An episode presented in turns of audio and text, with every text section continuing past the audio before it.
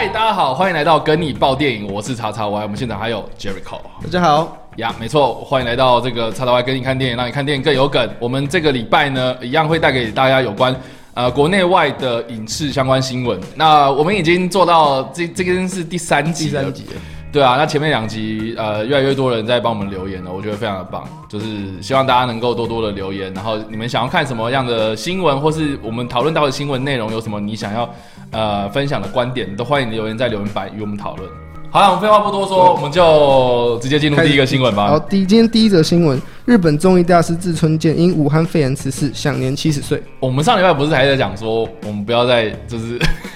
报这种就是疫情相关，然后让人难过的新闻嘛？结果第一则就这么的震撼。对对啊，这个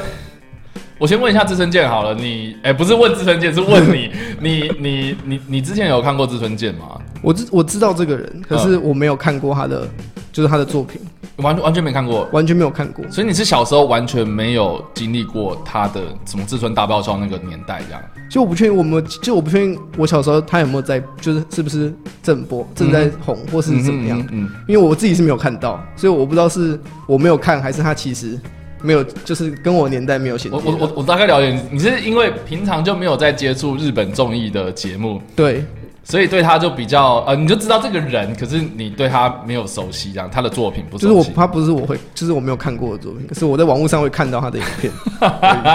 了解，就是他其实是七年代、八零年代、九零年代非常重要的一个日本喜剧演员。对，那我觉得，我觉得他会在台湾红，是因为在呃八零年代末、九零年代初的时候，那个时候台湾的第四台刚呃开始。对，我不知道你现在看第四台，就是现在很多台嘛，可是现在的呃，现在第四台已经经过一个一个时间的发展了，现在有点在统合这样，可是那个时候就是很乱，所以哎，再加上说呃有线电视这种东西其实蛮蛮容易做的，所以大家都大家都偷偷偷做，或是有些没有合法的也在做这样，所以所以其实呃那个你要做一个第四台，那你要跟人家拼是要拼什么？就是拼台数跟拼你的节目，所以有些有线电视的电视台他们会去买呃甚至是用盗版的方式把日本的一些东西给引进来，那自自村大爆笑就是其中一个，对。资深大包是其中一个，那所以呃，当时呢，就是有很多类似这样子的呃呃非呃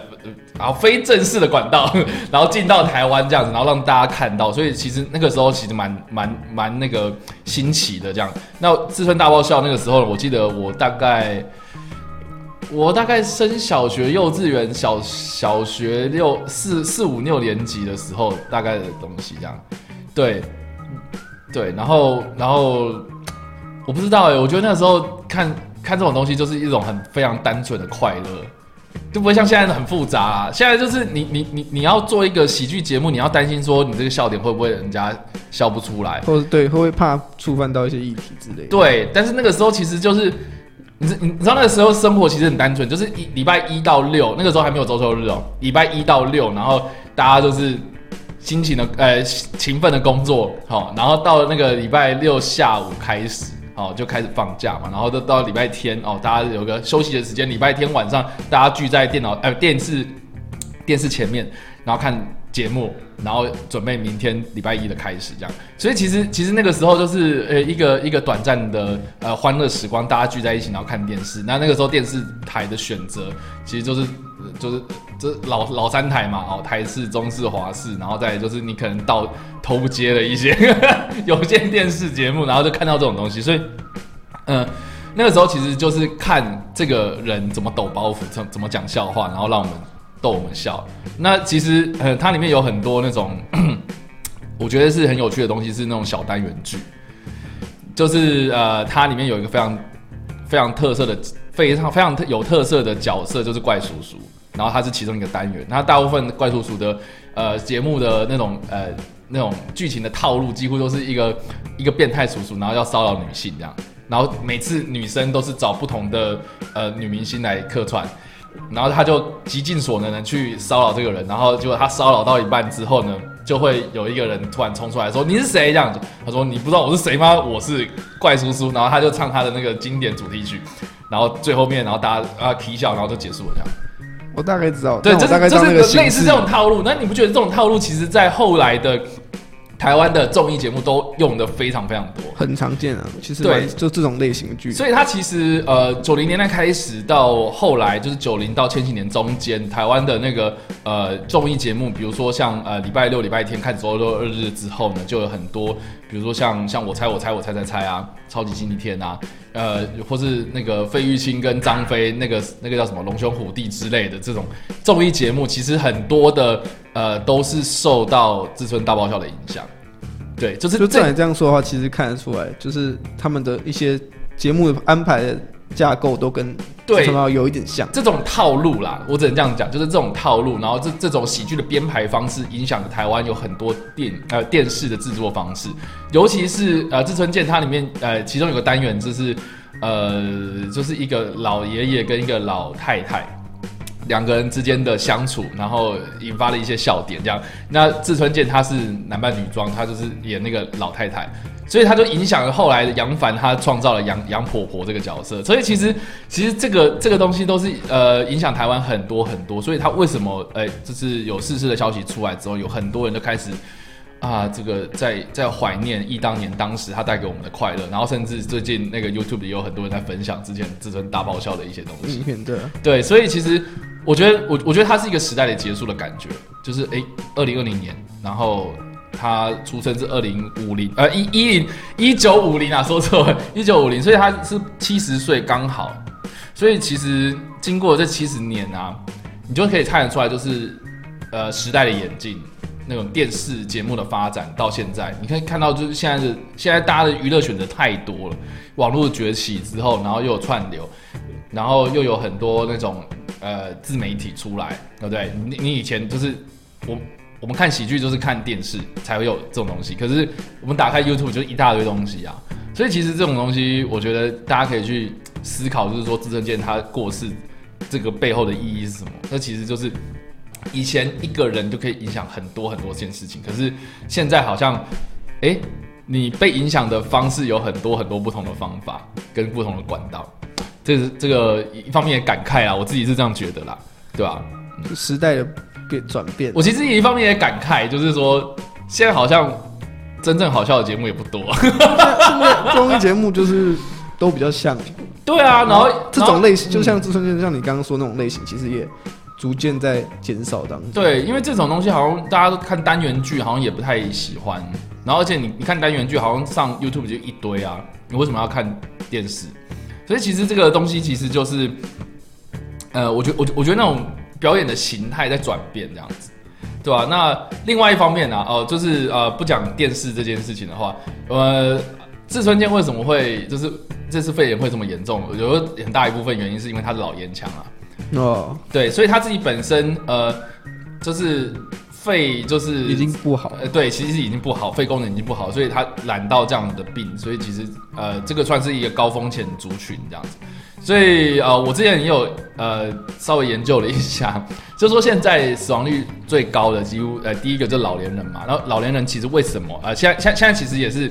有很多年轻人会染病啊、呃但是这个我是说几率而言，就是呃老年人他们的身体机能比较差，所以他们有时候遇到一点点感冒，可能就完就然后可能就肺炎，这是为什么？就是因为他们身体本身的条件呃就是比较不健康的状态。那如果在引引这感染这样的肺炎的话，那那其实就是很很很容易对，很容易很有危险这样。对，那另外呢，就是呃，生活在长期空气污染的的居民，其实也更严重。对，所以就是意思就是说，你本身肺部的肺功能本身就有缺陷的话，或是你以前有感染过肺炎，然后那种呃肺有受到伤害，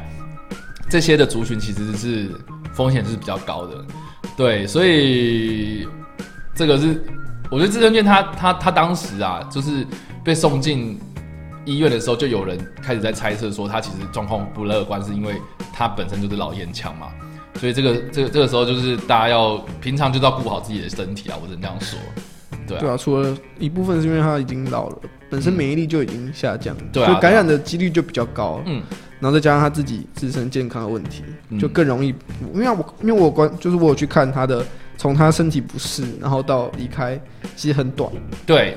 就他三月十三月十七号身体觉得不不舒服，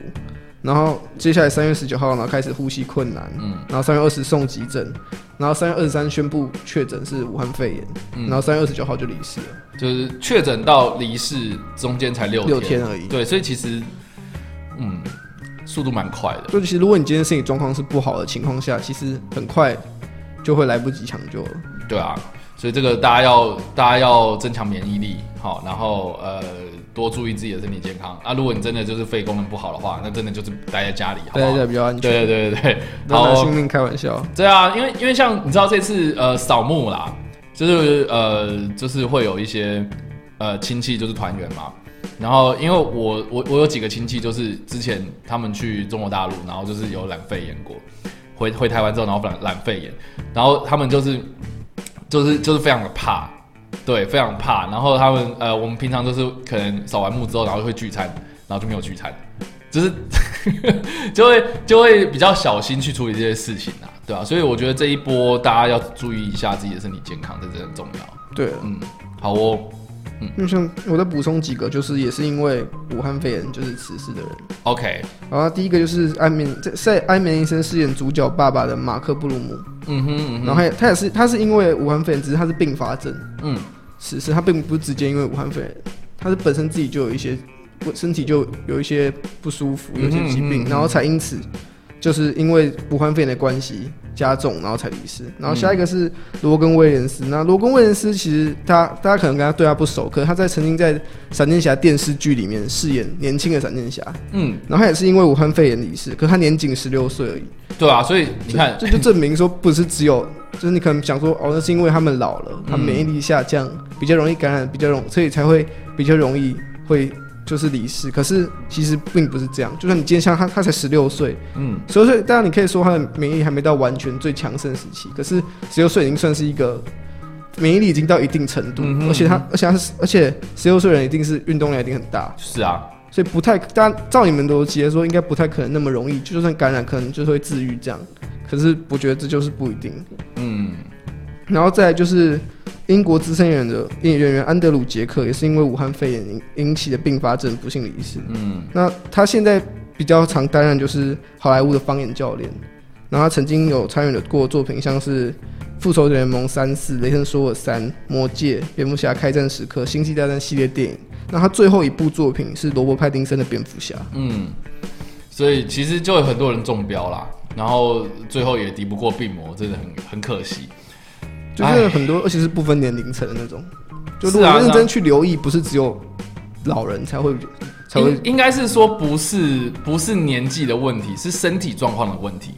对，就就是你今天就算你今天很年轻，甚至如果本身就没有顾好的话，对，很容易中了就很难恢复。是啊是啊，所以这其实是一个呃大家都需要去注意的啦。嗯，就这件事情过后，大家可能要更重视自己平常对自己健康的管理。真的。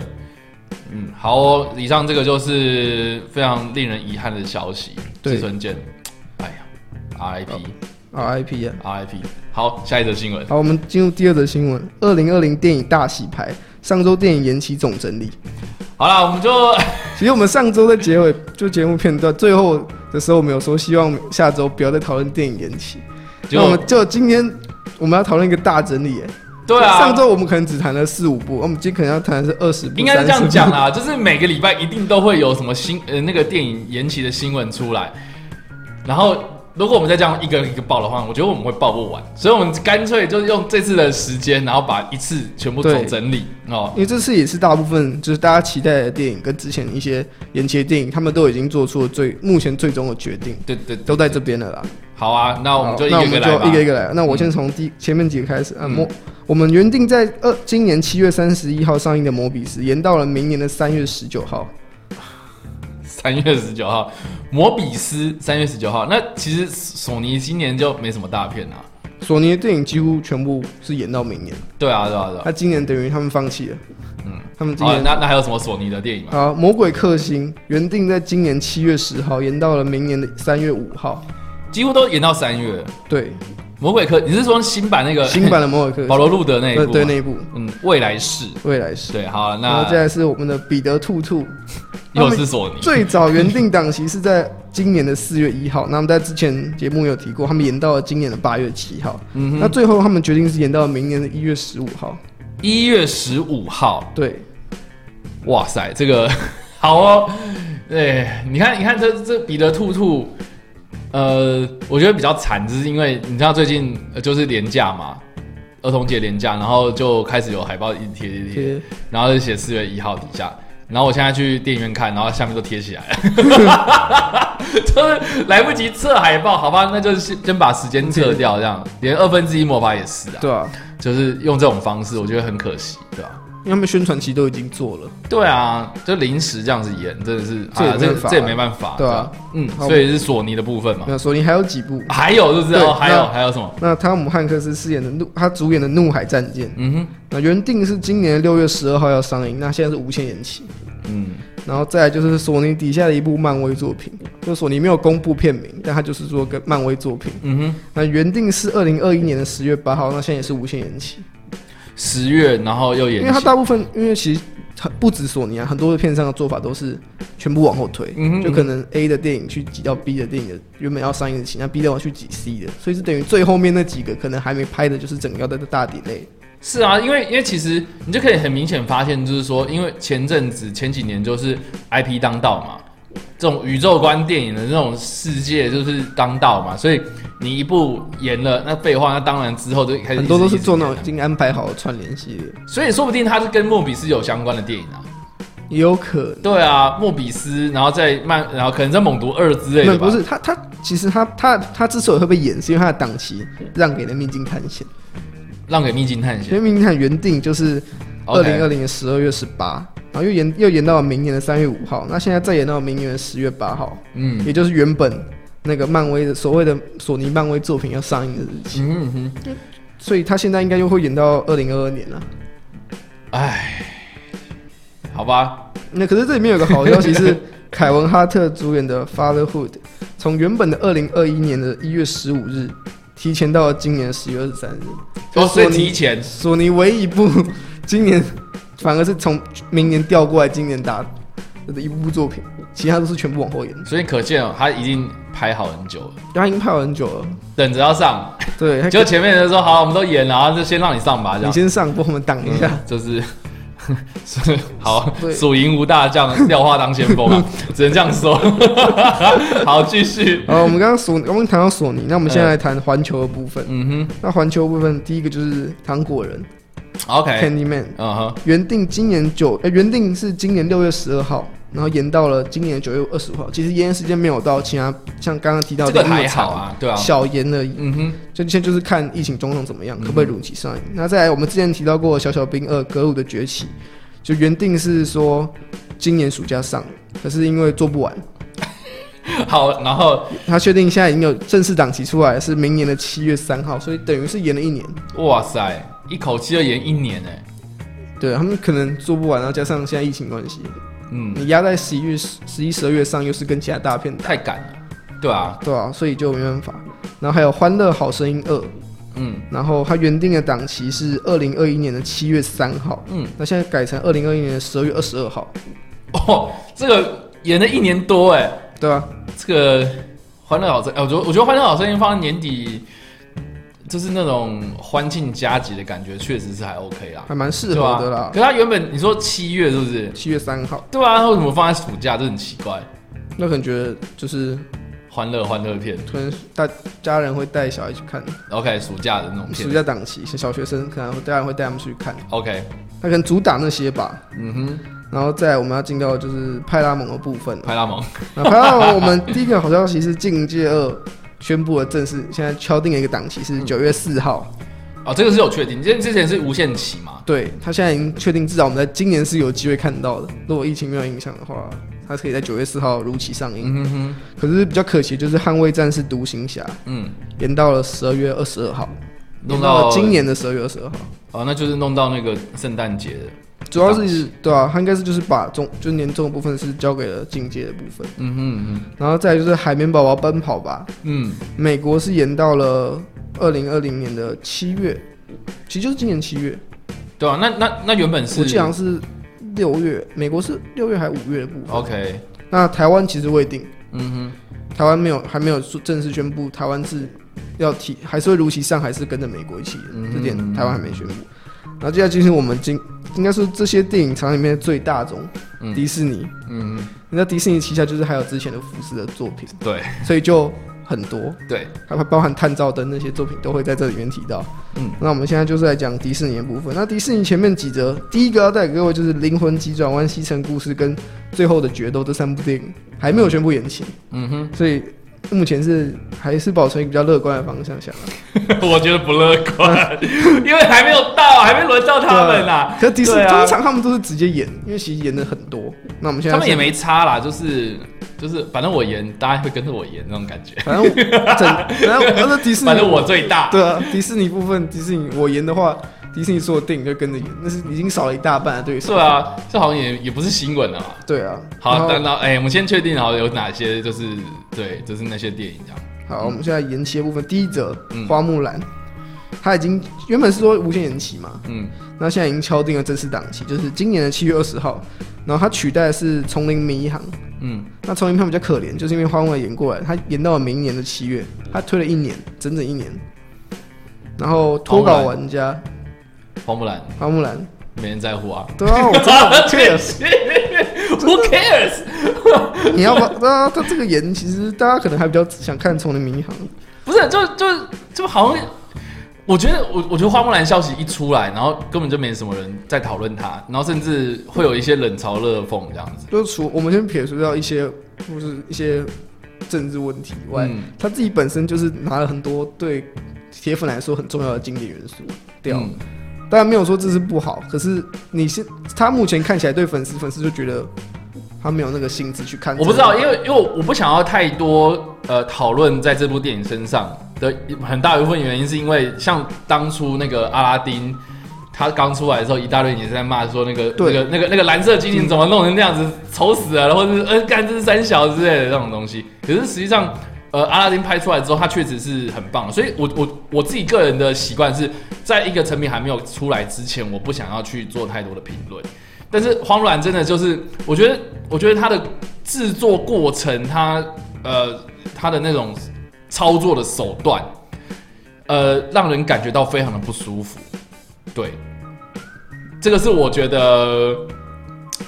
我觉得我对我对这件事情的看法是这个样，就是我因为我我现在做的事情都不是在评论这部电影它到底好不好看，因为毕竟我们都没看过，对，所以不知道。但是但是他们在操作上面，我觉得太有意图，是想要靠中国就是要故意有意图，那个市场很明显，对，就就是是要去靠拢他嘛。对，那可是你知道，就是就就一个一个一个一个心理学的角度来看的话，你要去讨好一个人，你会去好好假设好了，假设今天你要送我礼物嗯，啊，你一定会问我说我喜欢什么东西。那好，那假设说我说我说呃，我最近缺一台电脑，然后你就送我电脑，我会比较开心吗？老实讲，我不会，我只觉得你这个人巴结啊。你觉得太过直接，对，就是觉得太过意图太明显。对，你们你你会觉得它就是一个这种感觉吗？就是说，OK，中那个什么我就给你对中国崛起了，然后说哇，中国崛起，那我们开始拍中国的东西。结果结果 OK 拍出来之后效果比较好吗？很难说啊。你你懂我意思吗？就是我我我觉得那种心态的问题啊，就是说你你是想要把电影拍好，还是说你只是想要赚钱？哦，你的就是你的出发点的问题。对，出发点跟你那个意图的问题而已。所以其实其实我觉得花木兰她出来之后的那种给给人的感觉，嗯，就是就是很很不对啊。我今天想，我今天在乎的是花木兰这部电影好不好看，并不是在于说花木兰这部电影到底会不会赚。他现在一直延，一直延，一直延，那那可见就是他不想要因为受到疫情的影响，然后然后损失这就是他意些钱嘛。图越来，因为其实这个也延伸的好像说，因为其实他们有说他们会定在七月，有有一部分人产生，因为中国最近想要重新让西院营运，所以有可能是可以在七月顺利营运，继续营运，所以他们在七月上就等于可以打到中国这个市场。对啊我们先不论其他国家，但中国这个市场就是保得住。嗯，但是这种商业操作的方式，其实你不能说他错，呃，因为商人的目的本来就是要赚钱嘛，对，所以，但是 他赚不到我的钱。然后结果那个隔天我们就发现新闻是说什么啊，那个花木兰在台湾不也决定不上映，然后说哎、我们要看，人家做不到了这样子吗？没有啦，开玩笑的啦。所以这个就是啊，这花木兰的部分这样子。对，然后接下来就是到我们的脱稿玩家，脱稿哦，脱稿玩家这个倒是蛮惊讶，让让我蛮惊讶他会演，因为我觉得他整部片的呃，应该是说他的他的调性，他并不是那种娱乐大片，或是呃，他他算是娱乐片，可是他并不是那种、呃、像花木兰这种等级超级大这样子。对，所以所以他要演，可见我觉得我觉得他们对他是有一定的信心。有重视这样子。对，对，所以因为他是从原原定的七月三号演到了十二月十一号，但都是今年啊。对啊，所以啊，我不知道哎、我们真的不知道，可能这部电影在他们内部的表表现，就是可能是他们内部看完后表现是不错的。说不定不错。我觉得应该是这样啊，要不然嗯，其其实没有必要去演到，真的，因为其实因为他们原定其实七月三号，其实也还有一段时间，嗯哼哼，还是有机会啊。那我们下一则就是这个电影应该很久人没有提到《印第安纳琼斯五》，嗯。然后原定档期二零二一年七月延到了二零二二年七月二十九号，嗯。就延一年。嗯，那这部电影是目前还没有什么消息啊，对啊。就是还，没开拍，所以大家现在都在等。嗯，好。那主要是因为疫情的关系。然后接下来这部是《阿特米斯奇幻历险》，那这部电影就是原定是去年八月九号要上，然后延到了今年的五月九号，然后最后决定上架 Disney Plus。嗯可是我要提一个题外话，就是其实台湾要上戏院，嗯哼，因为我今天有看到台湾他们官方有发，他们没有延期，他们应该是打算如期上。可是因为台湾还没有 Disney Plus，所以就是可能没有 Disney Plus 的国家，他们就决定让他们就是如期上映。嗯哼嗯哼，然后有 Disney Plus 就是取消上映这样。对啊，嗯这部电影是可怜的一人。嗯。然后接下来是我们的法兰西快报，嗯。二原定二零二二年七月二十四号延到了二零呃不呃原定二零二零年七月二十四号延到了二零二零年的十月十六号，嗯哼，延的时间也不算太长。然后黑寡妇的部分，大家最期待的黑寡妇则是延到了今年的十一月六号，嗯，那确定了嘛？十一确定这是确定的消息。只是他一演，那后面的所有当然就是跟着演。对，比如永恒族啊，永恒族延到了明年的二月十二号，嗯然后上戏是从明年的二月十，哎、从明年的二月十二延到了五月七号，嗯然后奇异博士二是延到了明年的十一月五号，嗯哼，雷神索尔四延到了明年的，哎、从明他从原他原定是明年要上，嗯，然后现在又又再往后延一年，延到了十一月二零二一，二零二一的十一月，只是日期还没有明确，好像是十月五号还是四号，哎，二零二二吗？二零二一，二零二一的十一月，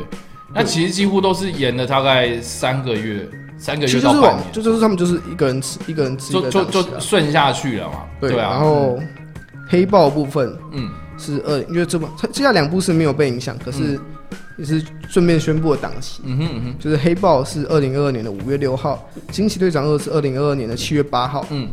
然后漫威目前的电影部分就是到这边，到二零二二这样，对就是黑豹跟惊奇队长，对，对吧？两部的续我我比较好奇是，那那些要上在串流上的，比如说酷寒战士与猎鹰啊，或是汪汪达与幻视啊，因为其实漫威的逻辑，他们是接下来是影集跟电影都有相关，对啊，那所以影集也会也会演喽。我觉得未来有机一定会演的啊会宣布一波名单。呃，好哦，反正现在就是电影的部分先试出了，那之后就会看看那个影集的部分要怎么配合。对，对啊，那么以上就是我们今天的二零二零电影延期总整理。哎呀，这个大家看完这样子的消息之后有什么感想呢？我自己是觉得啦，我没差。哎、我真心觉得啊，就是现在反而有很多主非主流电影，现在可以趁这个时候赶快去看、欸。现在你会认识到很多你平常可能不会比较注意到的电影，对，而且真的有些作品真的也不差，好不好？真的就只是广告没有打的这么凶而已。对，然后这个时候你可以训练一下你自己对电影的敏锐度，就是就算是你看到不喜欢的，你也可以去趁这个机会，就是找到自己喜欢到底是什么。会意外发，可能会意外发现一些你自己其实平时觉得还好，但其实你很超级喜欢的一个系列电影，这样对，类型片。对对对，真的。然后加上说，现在有很多旧片在重映，对，可以去重看一些经典旧片。是啊，我觉得，我觉得这些都是一个，呃你知道怎么讲？危机就是转机啊，哦，这个这个危机就是机会，这个其实就是有时候你去换个不同的角度来思考，会用不同的眼光观点，然后去看现在的变化。我觉得有时候你会发现一片新大陆跟新世界，好不好？对啊，有时候就是你可以意外的发现一些东西。真的，真的，真的啊，因为现在台湾电影其实虽然说很多片延期，但台湾新闻其实还是每个礼拜还是有很多电影上映。对啊，所以人电影虽然人不多，但电影还是会上映。是啊目前就是这样啊。而且现在去做梅花座超舒服的、梅花座，然后要不然就电影院其实根本没有人。不会啦，像我上礼拜就是年假的时候，我还是有去看电影这样，然后人数也其实蛮多的哦。算呃，就是这这就就这这一波疫情来说，因为我这波疫情我们还是有去看电影嘛，嗯然后我是说真的去买票的那种，然后买票的时候有时候就是真的像你讲的，就是包场。那我看的那种东西，可能就是它本身就呃这个包装上面就是不怎么吸引人，所以它真的就包会会让我包场。可是像那种比如说那种呃真的有明星啊，嗯哦，或是广告打蛮大的那种，就就其实人也不也不算少啊。就还是就还是有一定的量，就是可能没有以前那么多，但至少可能有一半或三分之一这样。对啊，而且你可以隔排坐，你就我我觉得那种观影品质真的超级好哎、就你知道可可见就是台湾的平常放电影的那种啊、你不能说观影品质差，你也不能说那样不好，但是现在的状态就是我觉得看得很舒服，就是对对我这种人虽然少，可是就是感觉比较自在一点。对对对对对对对，像像呃，我上次直播的时候，我有提到，就是说我自己个人很不喜欢，就是人跟人靠很近，包括排对排队的时候也是。我自己在排队的时候，我很讨厌就是跟前面的人靠很近，可是后面的人就会一直挤过来，我觉得很不爽。对，所以 因为我看我看电影的有一个习惯，其实其实我看电影我会挑固定戏院，OK，然后因为那家戏院人比较少，嗯，然后其实你去看一般电影，可能你看的时间不要是大片的话，你可能看中午十二点，就看吃饭时间，了解了解。那人真的很少，就可能他小厅然后才六排，这稍微避开一下，对，我其实就会，你其实有很多个选择，你就稍微挑一下时间就可以。其实可以，如果你是怕还是会有人，那你就挑时间。是啊，是啊，是啊，因为我自己个人是，我就算是那种很大片，然后我也是会挑在旁边坐。我都挑那种角落，对，哎、不是角落啦，就是角落。靠走道，或者是那种比较、靠走道呃那那种中间很多位置，然后但是两边可能是两人坐那种，我就会挑两人坐那边这样子。所以其实稍微宽敞，然后也比较不会有人。嗯对，反正现在像观影的那种方式啊，像观影的那种整个气氛是让我觉得蛮舒服的这样。只是要戴口罩就是了，大家还是要注意一下自己的那个健康跟安全这样，对对吧？所以以上啊，这个就是电影延期的部分。对。嗯，好，下一则我新们进闻。到第三则新闻，那我们刚刚提到黑寡妇，那这则新闻就是黑寡妇宣布更换配乐家，OK，嗯然后他是从原本的亚历山大戴斯培，然后转成为罗恩巴夫，嗯，亚塞纳戴斯培，大家应该知道他是谁吧？就是一个非常有名的法国的配乐家，哦，就是配过像是《欢迎来到布达佩斯大饭》，店。好，难念，《欢迎来到布达佩斯大饭店》，嗯，或者《水底情深》水，底情深、全知道，全知道，就是常常跟那个，哎、那个那个那个叫谁？呃，魏魏三德森合作，然后他呃之前也有帮皮克斯动画配过之类的，所以其实呃算是一个嗯，你要说他是一个娱乐片的配乐家吗？好像呃啊，应该说至少配的音都配的音乐都很有名。啊、就是他那些作品都是叫得出来的名字的。然后，而且他还甚至得过两座奥斯卡对。配乐奖，所以，所以，所以，所以他其实哦哦，然后再加上说他其实有跟李安合作过，嗯，对，所以所以他跟台湾也算是有一点点渊源这样子。对，那他这一次呢，要帮呃黑寡妇配乐，对，原定的就是就算已经配完了啦，应该是说，应该是说了哈，做出来了，这则新闻是最呃上个礼拜发生的事情。对，那那不是什么很久以前就对，那如果 如果黑寡妇她如期上映的话，那是不是他就真的会帮黑寡妇配了？对，因为其实不，因为之前都没有消息，就是 这不是什么黑寡妇拍到一半，然后说哦我们要换人当对啊配乐家这是已经拍完，甚至是已经决定要上档，上档延期，然后才宣布的。对，好，那那那所以你说你说他换成那个罗恩巴夫，罗恩巴夫嘛？那那那罗恩巴夫他他之前的作品有他之前的作品，近期的作品像是《鬼影特工》以暴制暴，嗯然后《决定战警 For Life》，嗯，然后《双子杀手》不可能任务全面瓦解。可可见都是一些动作片。对，就跟我们刚刚提到亚呃亚历山大戴斯佩的作品，应该是蛮明显的一个对比，对，就是类他们的类型就是不不太一样。不太一样啊。那我是觉得很好奇，那他当初为什么要找亚历山大戴斯佩？我因为我在想，漫威可能觉得说他想要来点不一样的，结果做出来发现这个不一样，他东西他不能接受。其实漫威蛮常会做这种事情，但是你知道，你知道亚历山大戴斯培他们之前跟迪士尼之间就已经有，这已经不是第一次了啦。对啊，对。虽然不是跟漫威，但是是跟也是跟他们上层的迪士尼。跟迪士尼，就上一次是侠盗一号嘛，对，对，所以呃，你就知道说侠盗一号后来他换成是那个麦克吉亚，他他名字也难念，就是那个呃，哎，等一下，等一下，我等下我要查一下，我要我我要确定一下，麦麦克吉亚奇诺。就是呃，之前《料理鼠王》啊，《不可能任务三》《超能空队》的那个配乐家，对，就可见他就是换成一个也是一样哦，就是比较比较符合那种调性的。比较符合黑寡就是黑寡妇这种类型电影调性。对啊，可是像亚历山亚历山大戴斯培就有比较，他他的，我觉得他比较比较有自己的风格，不想要被人家他风格太比较强烈了，对。如果如果你今天这部电影是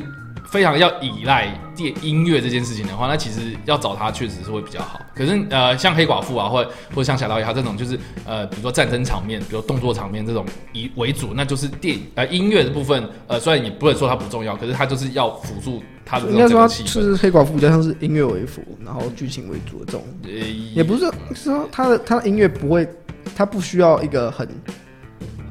压过他们原本剧情原先不那个剧情的那种节奏的那种配乐。所以，呃，你这么说，其实也是有一部分是这个样子，对，没错，对。可是，呃，我觉得啦，我我觉得大家会比较好奇是说，哎、他这样临阵换换配乐是不是可以的？呃，应应该是说，就一个工作的提成上来看的话，是不是可以的？其实是个，其实是可以的。对，大家应该会很好奇，就是说，比如说，好剪剪接是在剪接的时候，你配乐还没有出来，那他要怎么剪？或或者是呃音效在做的时候，呃配乐还没有做完，那他要怎么他他要怎么配？对，对，这其实呃呃，这个在配乐的领域里面，其实有一种东西叫做呃，你可以先加一点临时的 reference 进去，所以呃。导演在拍戏的时候，或是剪接在剪接的时候，呃，或是呃这个前置作业，这个那个完整的毛片还没有出来之前哦，那个他们在做这些工作的时候，其实呃配乐家可以先进去，然后丢一些 reference 给他们。所以有时候你会发现说，哎、为什么他们的那个配乐有有些电影长得很像？那是因为他们有可能先把其他的电影的配乐先丢进去给他们配。其实大大家可以去观察一下，其实像像汉字寂寞啊，哦，或是那个 Brian Tyler 这两个人哦，就是他们很常用这种方式，就是他他们的每每一部片子的配乐都很像，都是因为他们拿之前的东西来自己去丢给人家做 reference。对，那那好，那那个剪接的时候，他可能。比如说我今天接到这个 reference 之后，我大概会有那种感觉之后，我再去剪，然后最后面呃一个成品初剪完之后，再丢给配乐家，再再给他们配，你就会发现说，有时候我们看那个幕后制作，他们就会发现那个配配乐家在那边指挥嘛，然后有一个有一个乐团，他们后面就是放那个电影啊，对，在放电影。对，那他放放电影那个就是已经剪完了嘛，他可能已经初剪过一次这样，对，对，所以他们在配当下就是会比较精准配进去，这样，所以到时候就不会有太多的一些一些一些变动这样。所以其实其实呃，最终的成品啊，呃，会是什么样的样貌，这个就取决于就是呃当时的 reference 他们他们给的精不精准这样子。对，所以所以他他。我我我大概能够理解啊，现在就是呃，黑寡妇从四月原本要上映，然后延到十一月，这段时间其实有超过半年的时间，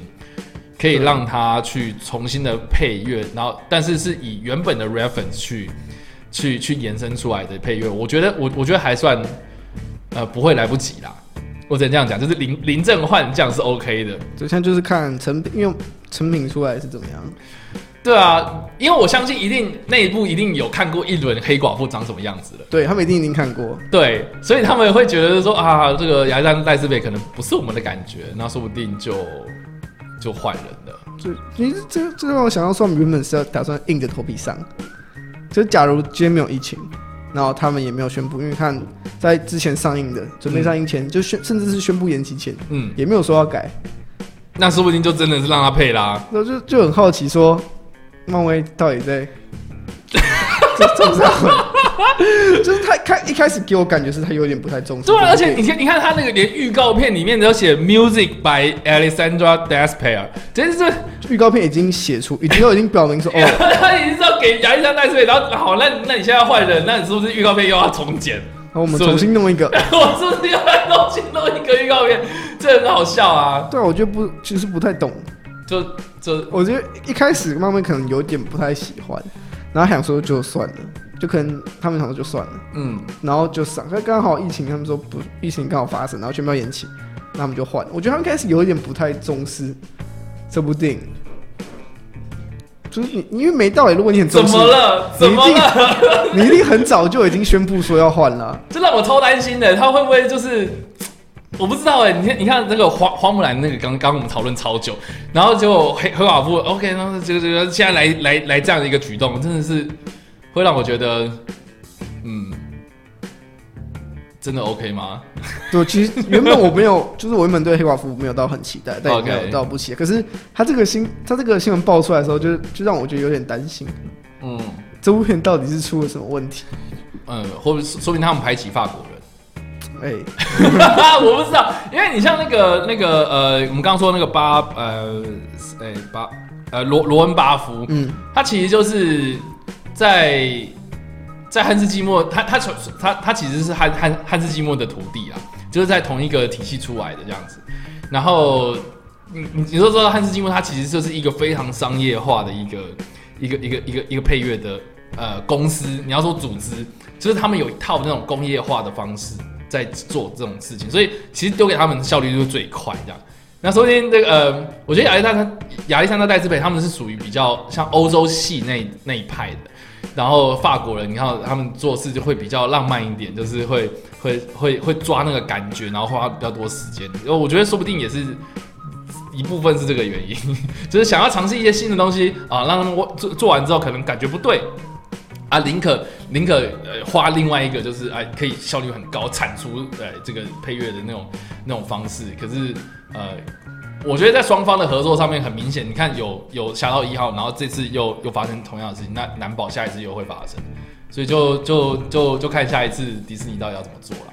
因为迪士尼就是就是他们还有一个很，他们应该说他们自己有一个很完整的一个想法，嗯，其实他们不太需要一个，他们没有很想要一个风格很强烈的人进来，他们不想要一个不受控的人，他不想要一个个人意识很强的人，他就是我找你来你就帮我做，我叫你做这个你就做这个，哎、啊啊你你不要跟我想说你要你想要有自己风格，我不需要你的风格，啊，我不知道啦，因为这种很多都是意外发生的，像像像是我们可以从这里可以知道导就是漫威的导演，像 James Gunn、泰卡瓦蒂，就是他们的风格够强烈，嗯强烈到观众很喜欢，所以漫威需要他们。可对啊是这就是很赌啊！啊，如果今天可能星期一用队一出来，评评价反而是偏差，那这样第二集还会是 James Gunn？我觉得就这种事情，就是漫威很常管这种事情。是啊我，说迪士尼不是漫威。好了，所以我们就看之后的表现啦。好，第四则新闻是 Rick and Morty 的编剧将编写《蚁人三》的剧本。好哦，那这个是最近刚公布的消息对，最近刚公布的消息。所以他们之前有公布说他们原本是要找谁吗？没有没有，他就以确定是他这对，以。前就是还没应该说《蚁人三》一直都没有在，这因为之前漫威就是规划的电影里面都还没有出现《蚁人三》，只是近期才出现说，哦，因为之前就只有确定说，哦，蚁人要拍三，嗯那谁来谁来导，谁来谁谁来编，嗯然后剧情方向怎么样都是未知数。嗯哼，那么在近期就是除了导演以外，就是编剧就宣布是会有 Rick and Morty 的编剧来编写。了解，反正呃，好了，我跟大家承认，就是我没有看过 Rick and Morty，所以 就是我我我我我我有看过零星的几集的那种剧情这样，但是我没有连续的这样看这样。对，啊，你是有看我只有看过前面两集啊。？OK，那就是对于 Rick and Morty 的他的故事，我觉得跟蚁人就是蛮符合的，你说那种疯疯癫癫的感觉，疯疯癫癫，然后又有又有掺杂一些科学的东西。OK OK，我觉得是可以蛮乐见去看到他来编的。OK，可是现在大家就有一个问题，那他会不漫威会不会又长，就是又把他的他的出哦就是你说哦我不要这样编，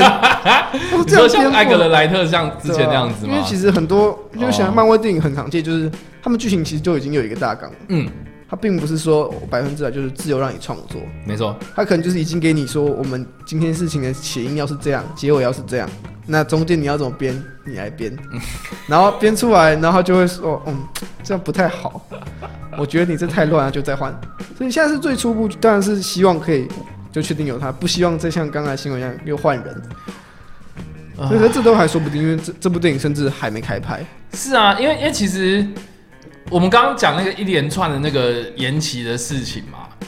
里面还没有一个蚁人三的上映时间嘛，蚁人三就等于他还有很长一段时间才会，看到啊。他甚至连前置都还没完成。对啊，那那那想想看哦，我们刚刚讲到说，呃呃，延期到二零二一、二零二二，那可见蚁人三可能要二零二二之后的事情了，对，对不对至少到那个对啊，那所以其实两三年之后，两三年之后我们才可以看到蚁人三，然后他们现在就开始在找编剧，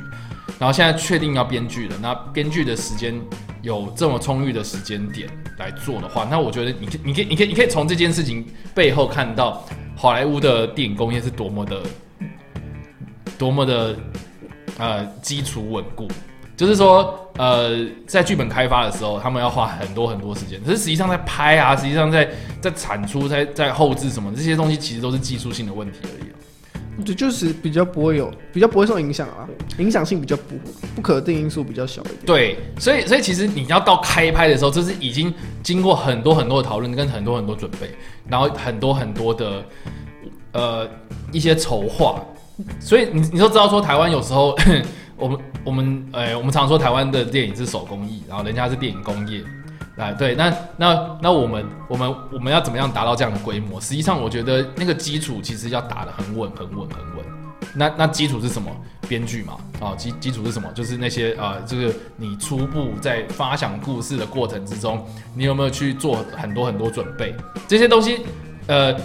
我觉得台湾是有技术在的，我们我们有那个器材，我们有那个后置人员，我们有很强的摄影师，我们有很强的导演在在执行这些东西。可是我们我们的我们常常会被观众呃诟病的就是我们的故事很差，我们的剧本很瞎之类的这样子的做法。所以其实我觉得，我觉得呃，我们我们是不是应该要先从比如说剧本奖啊、剧剧本投资这方面去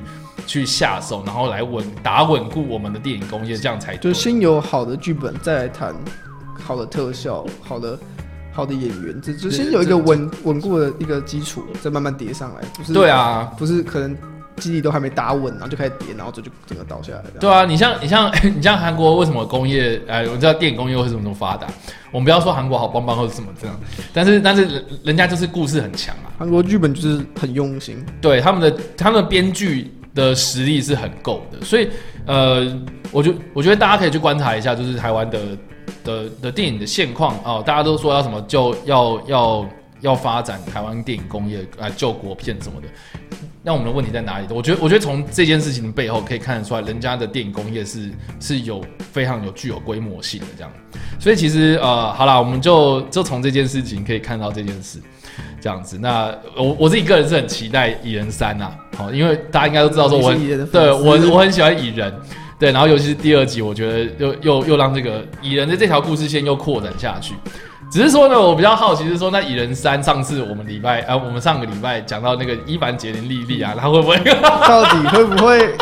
我们就现在都还不知道啊，到底在第三集的戏份会怎么样？对啊，会不会被砍啊？到底会不会被？砍？对，因为我们毕竟现在都。是一个，现在不是说哦，我剧本写完，然后临时要砍你，现在是我都还没写哦，对，那、我要砍就直接砍了，你根本已经来不及了。对，就我我觉得蛮有趣的。就我们可以观察这点，除了编剧会不会再做更换之外，这点也是可以观察一下。没错没错。好，好下一则新闻我闻。们进入第五则新闻，传杰梅里寇蒂斯将加入《曼达洛人》第二季。OK，那我们上周其实也有提到《曼达洛人》的新闻，对，那近期其实《曼达洛人》的新闻真的蛮多的，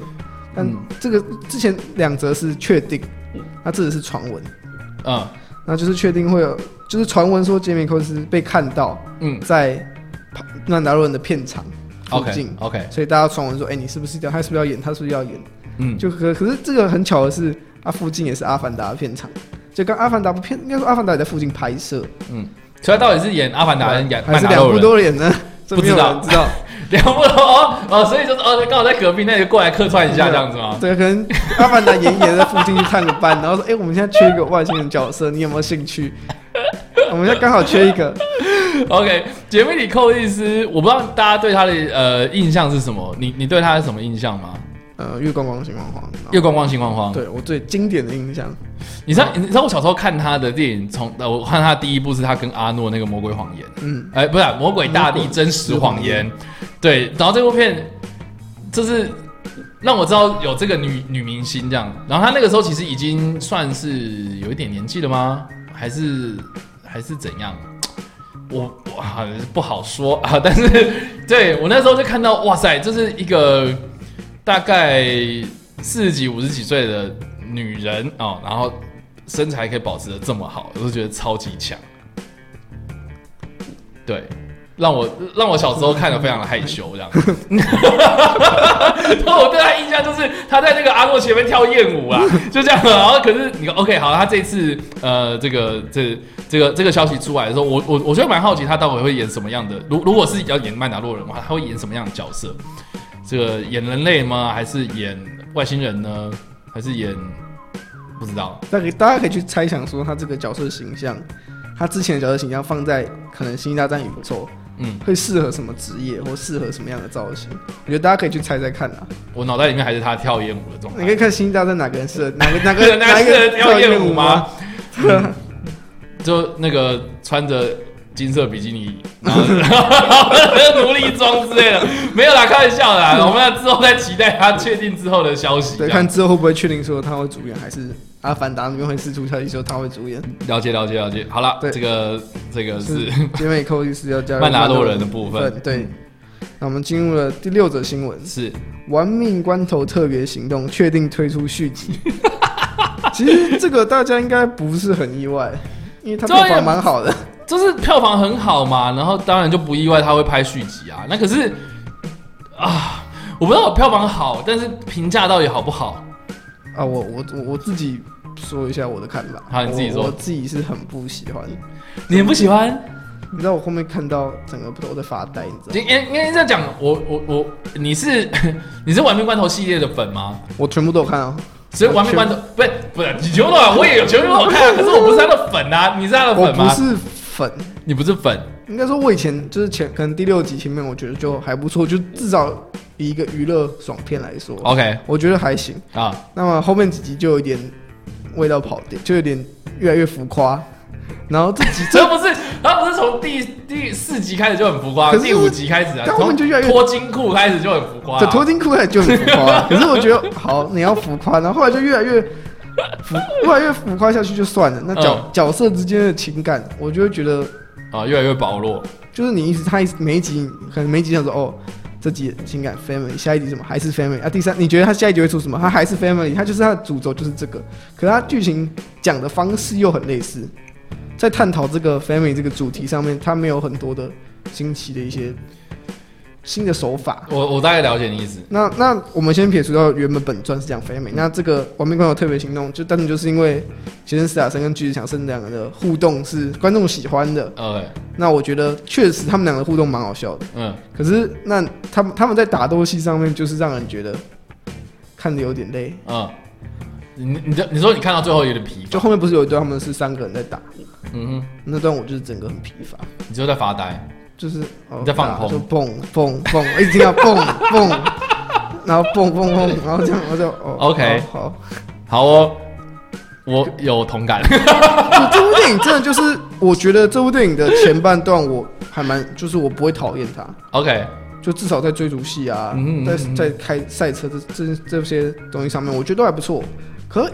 一一进到打斗戏，我就不知道为什么，就开始放空，就会出神。对，就觉得哦，就是可能一开始打，你就认真看，然后就哦，我打完了，我我大概了解你意思啊，因为因为我也有同样的感觉。我不知道是我真的是觉得那段戏拍的有点问题啊，或者打斗他们的打斗安排上面出了点问题，呈现的没有很好。嗯那其实角色其角色还不错，撇除掉反派，嗯那其实像是先杀生巨石强森嗯这两个角色，其实互动是很够的。嗯哼，就比起本传来说，他们角色的火花，我觉得更更有可看性。对啊，那毕竟他们为什么会跳出来拍独立故事，就是也是因为他们两个很搞笑嘛，对，对吧、所以我觉得我我觉得这个是不错的，我觉得这个是一个不错的 IP 操作方式，这样那出发点是好的。对对，那我是就是如果希望就确定要拍续集嘛，我就会期待说，那这是在除了把角色两个人的互动经经营上面做好，嗯那可不可以在剧情或是桥段做出一些很特别的设计？了解。好了，我个人看法就是我对《玩命关头》系列这件事情，呃，我觉得，我觉得他们从呃第四集、第五集开始就会变得，他们找到了一个一个商业运转的模式。一个套路，对，就是诶、应该是说，就是我我觉得有点像创业，就是说你在创业的初期，你就会开始一直在试，不断的、不断的试，不断的尝试不同的东西。到第四集、第五集，他已经大概确立了说，好，我们今天就是要走动作、动作类型的电影。所以其实呃就很明显嘛，他之后就是走这种套路，然后确实也很成功，然后确实也卖得很好。对，那可是可是我我觉得呃这整个系列到最后，然后变呃甚至是推出了特别行动之后，我觉得他就是一直在消耗。对他没有在创造某些东西，我就是说他自从找到自己的一个很清楚的明确方向之后，他就停摆，对他是停了，然后他就他就是我就是要走这个，我每一集都是砸这个方向，往这个方向砸。对然后砸就是一定哦，这部片要怎么拍，就是这两个角色好，那场面要怎么做大？对对对对对，他他们的想法就是场面做大，场面做大，然后跟跟消耗就是这样，然后消耗什么呢？消耗消耗拍片资源啊，消耗这些明星的魅力啊，消耗这些这些地球上的资源，消耗大家对他的耐心，这样。所以这这是这我看不出有什么新意啊，我只能这样说因。为他们就是想靠这这一个套路，看可以赚多久。对，他们有他们有创造，那那其实其实也很明显，就是说从第八集开始，他就是要他就是要开始呃收尾了。他就是呃，你你知道，其实第八集它是那个结结尾三部曲的第一部，这样，所以其实呃，它最多可能啊，本传就是冯迪索那条线的故事，可能只拍到第十集。就我在保罗克死，就是那时候他去世的时候，嗯嗯，就完美官网上面就说他们计划是拍十集，可是就他说我们十集拍完就收山，可是，在近期又又跟他说哦，我们十集拍完要干嘛？拍外拍外传传啊不然干嘛？拍外传啊，所以所以其实我觉得特别行动他这样子操作，我自己个人会觉得说没没没没什么大问题，因为商业操作就是要赚钱，这很正常。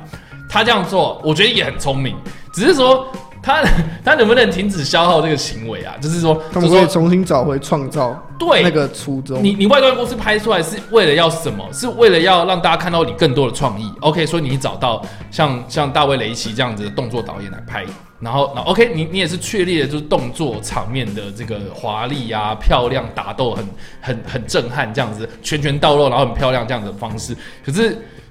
你创造了什么东西呢？你你你你让我看到更多就是呃更多更大更快更更更爆炸更多的东西这样子。可是可是像大卫雷奇，他能不能再创造，比如说像像像他当初创造捍卫任务，像他当初创造机动之城这样子的这样子的这种，就是哎、你开发出一个新的，就除了场面大以外，还有有没有创意有没有特色？对你你像好，我现在回过回回头问大家好了，就是特别行动里面，你你脑袋闪过第一个印象的最深刻是哪一个桥段吗？我现在想到的就是就是就是就是直升机把一串车子给拉起来哎、了，那很浮夸、欸。就这样子啊。可是我对这部片，还有什么其他的吗？好像就很少啦，对不对？呃，我想一下，其实，嗯，嗯，你看印象深刻，可能就是那个电梯那段吧。OK，电梯就是他们从电梯上掉掉下来那段，稍微印象深刻。好了，我我我跟大家讲，我印象最深刻的就是他们在飞机上遇到凯文哈特，哦，那个 还有还有中间会遇到莱恩雷诺斯嘛，对啊，就这样子啊，走，就是就嘴炮是他的特色啦。那他能不能再深化这种特色？我觉得我觉得这乐见其成啊，只是说，只是说他他要玩的话要怎么玩，这是重点。对就我我就如果以第就是他，因为特别行动是他们外传的第一部作品，嗯。那我可以就是以如果他们未来想，我可以现在是可以就是亮点说他们可能因为第一集，他们想说先把声势铺高，嗯，那我们再搞特色，我们先不要先求有，先求稳啦，哇。就他们至少可以赚到一定的钱，不要不要亏，不要原本想做外传，然后搞一个很特别的东西，就观众不买单啊，外传也拍不下去，确实那我们可能先求稳，嗯。然后他们未来可能还会想要尝试，我是乐见他们看到他们愿意去尝试不同类型。是啊，这这就是我说的啊创、造嘛，对吧、那你你说这则新闻，它其实是在呃巨石强森的 IG 他嘛？直播视讯的时候，同他们自己他自己透露的，，OK，所以他是他从他嘴巴里面讲的，对。对，那他有透露什么其他东西吗？那除了就是他自己的《亡命工的特别行动》外，他也透露他自己的黑亚当？OK，原定是说今年七月要开拍，那目前是没有宣布说要延期开拍的问题。所以如果他们今年七月顺利开拍，那么这部电影会在二零二一年的十二月上映。哦，OK，就是会拍，但是不知道就是他们已经很接近准备开拍的时间，就至少这部电影已经是有在规划中了，已经确定要拍了，不像之前就是有一点，有一点就是没有音讯，就大家不知道他到底 到底你要不要拍。大家说哦，我要演黑亚当，我他都说哦，剧场生要演黑亚当，剧场生演黑亚当啊，什么时候拍？不知道。因为，其实传这个这个新闻已经传一段时间了，了解。那，终于到了我们要开拍的这段时间了，所以对啊。这部电影是可以期待一下。那就对啊。是他自己对《亡命关头》特别行动还有讲几点啦，嗯。就像他说，虽然这部片会有续集，可是现阶段就还在做规划讨论，嗯。编剧还没找，然后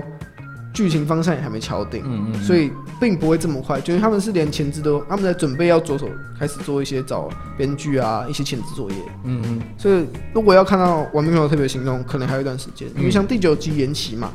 嗯，那他可能就是他一定是要等第九集上之后才出来嘛。是啊是啊，这一系列都会受到影响啊，对，所以可能这最快最快最快二零二二年，嗯，你可能可以看到，可是我觉得以目前情况，可能要二零二三，我因为他们目前编剧都还没找，然后剧情方向也还没敲定，嗯。所以可呃加上现在疫情的关系，他们不太可能在下半年开拍啦，嗯哼。就真的很赶，你不可就可能最晚也要明年，嗯。可能明年你拍你要花一点时间，所以我觉得这部片大家可以期待，可是不会那么快就让大就亮相了，嗯，所以这个还要再等一下下啦。嗯。对。好，下一则新闻是啊，第七则新闻，Edgar Wright 确定指导小说《Say My Heart to Five》的改编电影。这个我真的就不熟了，就其实我去查，嗯，就是这个小说的故事。是。那这个小说的故事就是发生在二零五四年，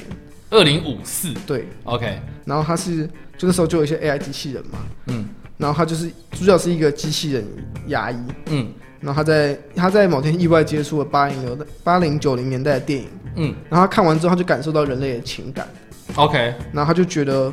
他就觉得那我他就他感受到之后，他就觉得那机器人应该可以拥有跟人类相同的情感，嗯哼，所以他就决定要去找他自己的创造者，创造他的人。嗯，然后这过程他想要拍一部自己的电影，机器人想拍自己的电影。对，，OK，所以他就想，我猜这部电影应该是想要借由他自己拍这部电影的那个那部电影，想要让人类想跟人类证明说，机器人也有情感。OK，我觉得其实我觉得这个议题很适合在现在做讨论，对，蛮这样听起来蛮适合因为，其实现在很多很多不同的，不管是电影或是卡通，嗯，或是一些特色东西，都是有在讨都有在探讨，就是 AI 机器人的到底算不算人啊，或是他们到底是什么样的一个存在，嗯哼嗯哼，他们到底该不该拥有情感？真的，因为你今天创造一个东西，你可能，假如今天这个机器人你要创造是帮你打扫，那假如你给了他的情感，他会不会不打扫？是就违背了你原本创造他的初衷？嗯哼嗯哼，那可能你创造他出来，他是他到底算不算人？嗯，就是这个东西是现在很多人都会想要讨论的，因为毕竟现在科技，人类科技越来越发达。嗯，我觉得总有一天会有人想要尝试这样的东西，或是让机器人越来越智慧化。嗯，就不再只是一般我们看到那种什么小机器人、扫地机器人什么的，可能会开始有一个可能会有，可能未来会出现什么动物、宠物的机器人。嗯，可能有些人不喜欢养养那种真的宠物，可能觉得麻烦，可养机器人可能比较方便，可能就有人推出了这样一个产品。嗯那那我们现在原来动物先出来，那未来会不会做一个可能可能就帮你打扫或是管理员的机器人？这样我们可以除了减少一些人力资源以外，那他们这些东西到底未来会不会？其实很多在很久以前就有很多电影都在探讨哼，是啊，是啊，是啊，是啊，是啊，是啊，是啊，所以这个我觉得，我觉得可能是因为最近的就是 AI 这方面的东西越做越先进哦，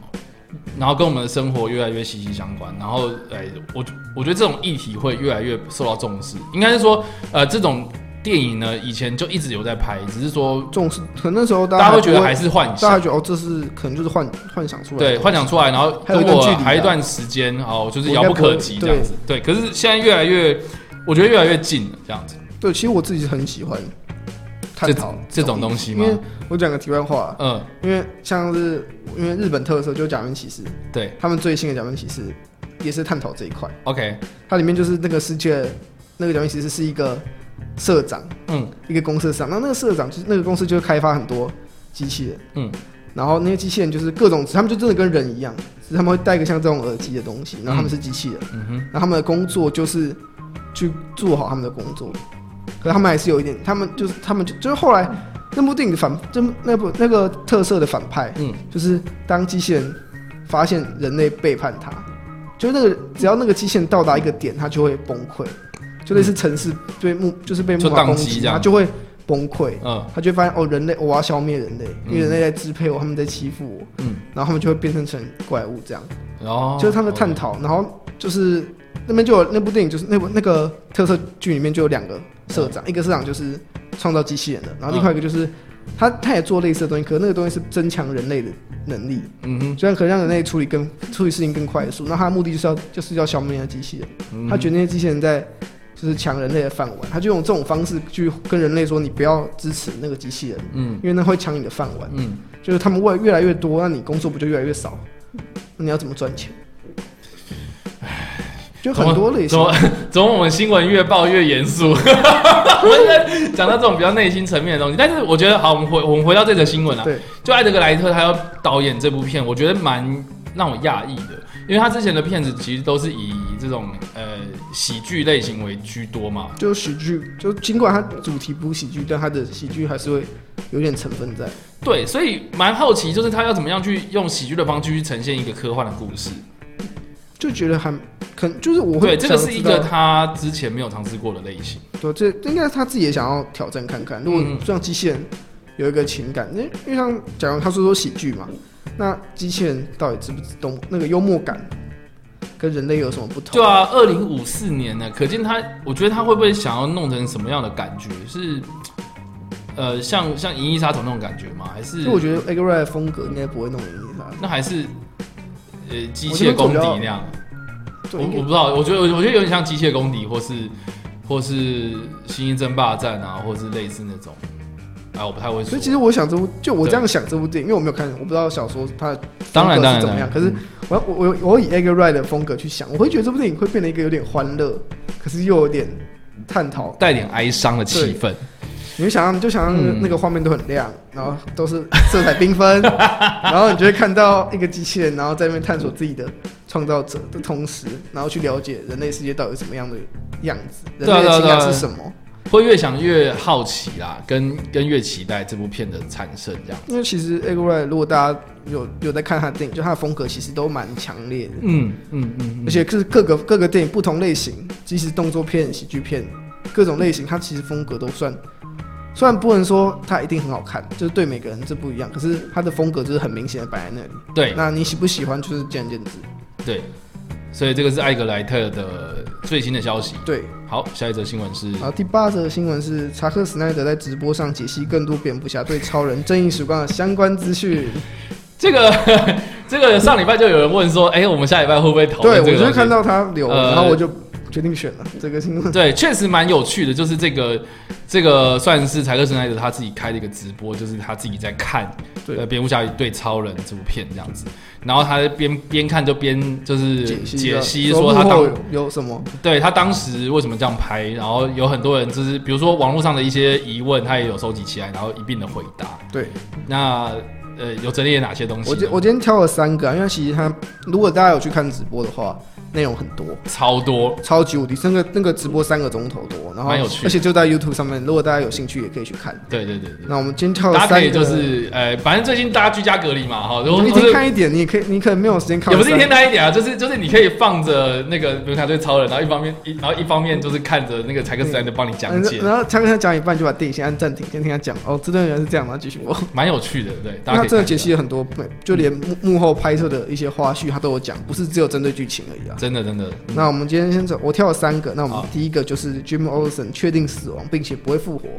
Jimmy Olsen 就是在 呃一开始那个非洲的场景的时候的一个卧底的记者嘛，对，对，然后他就说那个记者在剧剧本里面好像呃在电影正片里面好像死掉，可是但是因为这个角色是跟超人本身是很有相关性的，就是在漫画里面跟超人是一个很密切相关合作的一个是是摄影师吗？还是一个反正就是一个记者？他也是记者，他其实这个漫画里没有，就是他单他很单纯就是一个他没有什么特殊身份。OK，他就是一个呃，跟超人那个报社啊，星球日报》嘛，《星球日报》非常呃重要的一个角色，一个他的朋友。那在那个非洲行动里面，呃，似乎是死了，所以很多网网友啊，就在猜说他会不会之后的电影里面他会出现之类的。那那他证实他他解释就是不会让他复活，他是不可能会复活。他说嗯他让他死就是有为了要铺成后面的电影，但他没有就是明讲说他后面有什么安排，是他没有讲说他要怎么铺成。就是他没有讲，他就说这次是一个骨牌，就是他倒下就是这部这个戏这个宇宙开始的第一枪，他慢慢越来越铺成越多，可能未来你有机会看到相关的东西，可是现在就是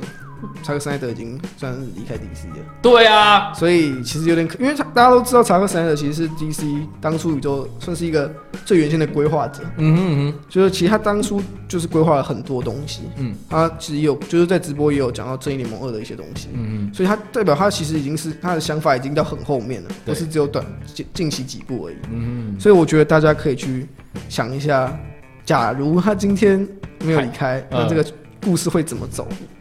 我就是觉得有点可惜，哦，所以是看这个这个角色，他如果还活着的，呃，不是他他如果呃，就是他他死掉之后，他会后续造成什么样的影响？对他自己有讲说他是因为剧情需要，他要铺陈，所以他死了。所以证明是不是今天证明未来是有他的戏份？感觉是是有啊，对啊，不太可能就算是没有，说不定什么有报社里面会有一些什么事情这样就。是会有一些关联啦。可是就是现在看不到，嗯，然后他自己现在就是目前是没有他自己也没有讲说他想要铺什么东西。对，因为可能他自己也不太想讲太多位，因为那些东西就是已经确定不太可能成真了。我自己觉得啦，所以他就是要讲，然后我们才会更期待，然后让然后导演版就出来了，不是导演版出来，是是 是呃是是是是 DC 就会看到哇，大家都很支持他，那是不是要叫他回归？那我那那个柴柴柴克史奈德粉的计划通那时候。那就换有一天 DC 宣布，我们将找回柴克·史奈德导新的一部可能 DC 英雄作品，然后又让他回来当那个头头，Who knows？对，现在都不知道。对，这个是第一个重点，这样。对，然后第二个是我们的玛莎桥段，这应该是很多人都在骂的部分啊。这个玛莎桥段其实已经讨论了很久很久很久，应该说很多人都在讨论，然后包括我，我之前也有讲过，就是我我我当时的说法是说，因为他并不是。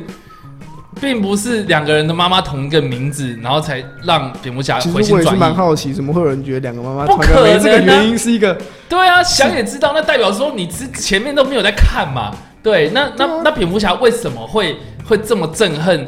超人的原因，就是因为他的员工就因为他死了嘛，然后他然后他的势力又越来越庞大，然后声势又越来越大，他会认为说哇，那个大家都很盲目，就只有我看清楚。对，所以他觉得这个这个人很危险，所以他要去反他。所以所以蝙蝠侠之前的角色其实一直都是塑造成就是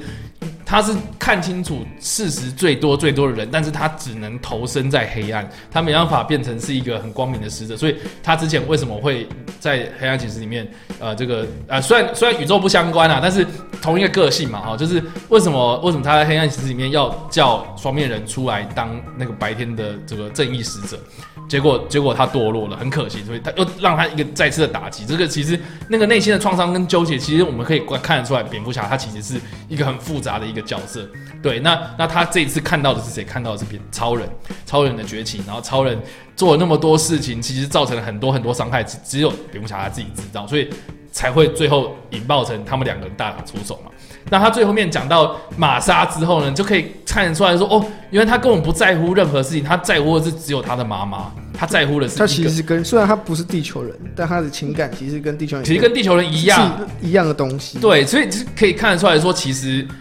超人也是有人性的，而不是像大家把他当做是神在拜这样子。所以他前面其实有很多很多的影像的的，就是柴克斯奈德他自己的影像的风格、影像的叙事方式，他其实呈现就是呃用很多那种呃神话的那种感觉的画面，让大家知道说哦，这些民众其实把超人当做是神在看待。他们其就是创造一个新的神来拜这样子，可是可是比比如下他他就觉得说哦，你看你们这些人盲目的跟从他，可是他在那一刻他讲玛莎之后呢才知道说哦，原来他也是人类，所以为什么我们要花一集的时间哦，就是第一部嘛，钢铁英雄的时间来描述说这个看起来像神的人，呃，为什么他其实是人？对，这样子这样子一个脉络下来，就是他他的他的爸妈，然后帮他呃这个打理一切，然后让他长大成人，然后他很在乎他妈妈，然后让让他成为一个超级英雄。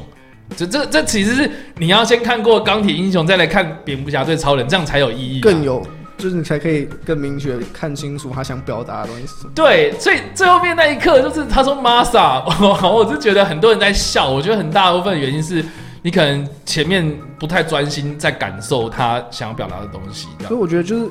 我觉得大家对这个桥段会误会，是因为大家觉得可能一般观众觉得蝙蝠侠就是很聪明，嗯。他看清很多事情，嗯。他竟然会因为这种这种原因，然后就驻守，还会觉得很可笑。可是这部电影就在于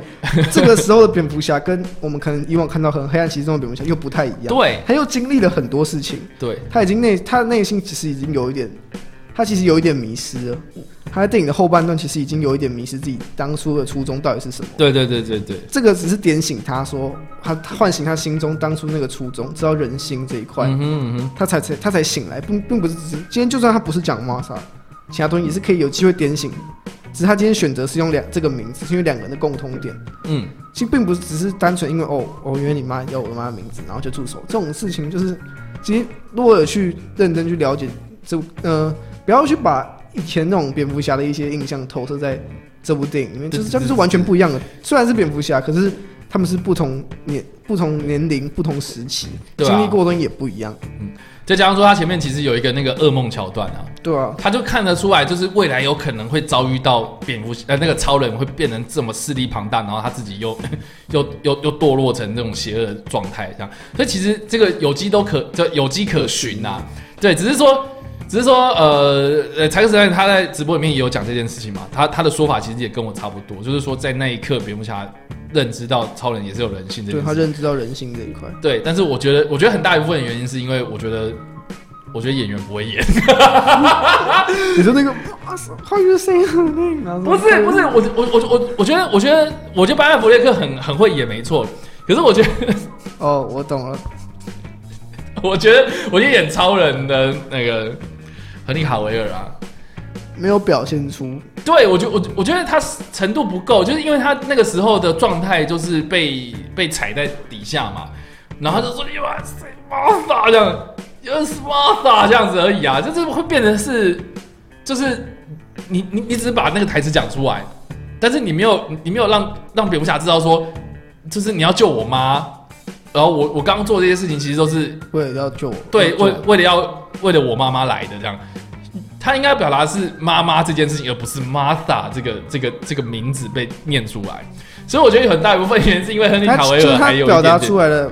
片面上的意思，但他没有表达出来情感上面的那种感觉。对对对对，然后另外呢，就是 那个时候的剪辑有点让人家出戏，是因为他讲 Martha，然后马上就接到那个那个那个坟墓前面那个 Martha 那个名字嘛，然后然后再让观众说哦原来如此，就会变得很廉价啦，就是那种那种感觉会变得非常的廉价，所以太过直接，对，然后再加上说，再再跳回来，那个拜佛立刻就说，就说为什么你要讲那个名字啊？Why you say that man? Why you say that man? 然后然后之类的，然后就那个那个路易斯那个那个他就他就那个那个谁呃艾米亚昂斯就就就跳出来就说没有没有没有，玛莎是他的妈妈，就是你不用讲那么清楚，大家都知道好吗？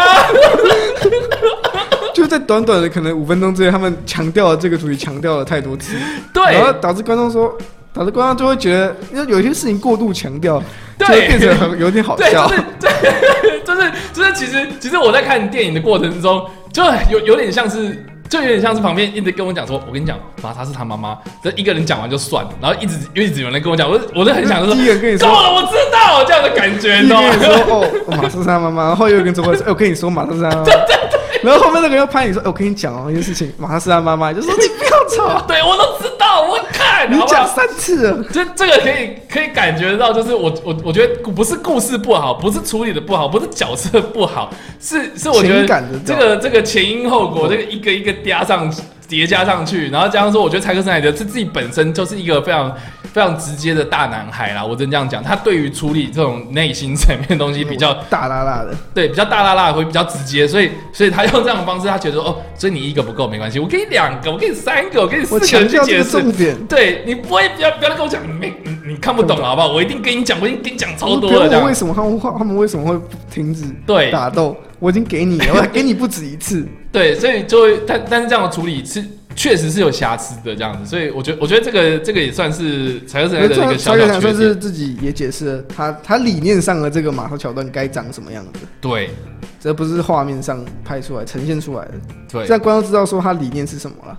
就算他算是把电影中情感没有表达部分表达完了，对，所以。所以这个这个算是好啦，我觉得这个算是蛮蛮大的遗憾这样子。对，嗯，那我们进入到就是第中就是第三个我挑选的新闻，就是火星猎人原本将在正义联盟电影登场。嗯那火星猎人就是由 Swan Weeks 是将军嗯担任，就是其实大家很早以前就在猜了啦，呃，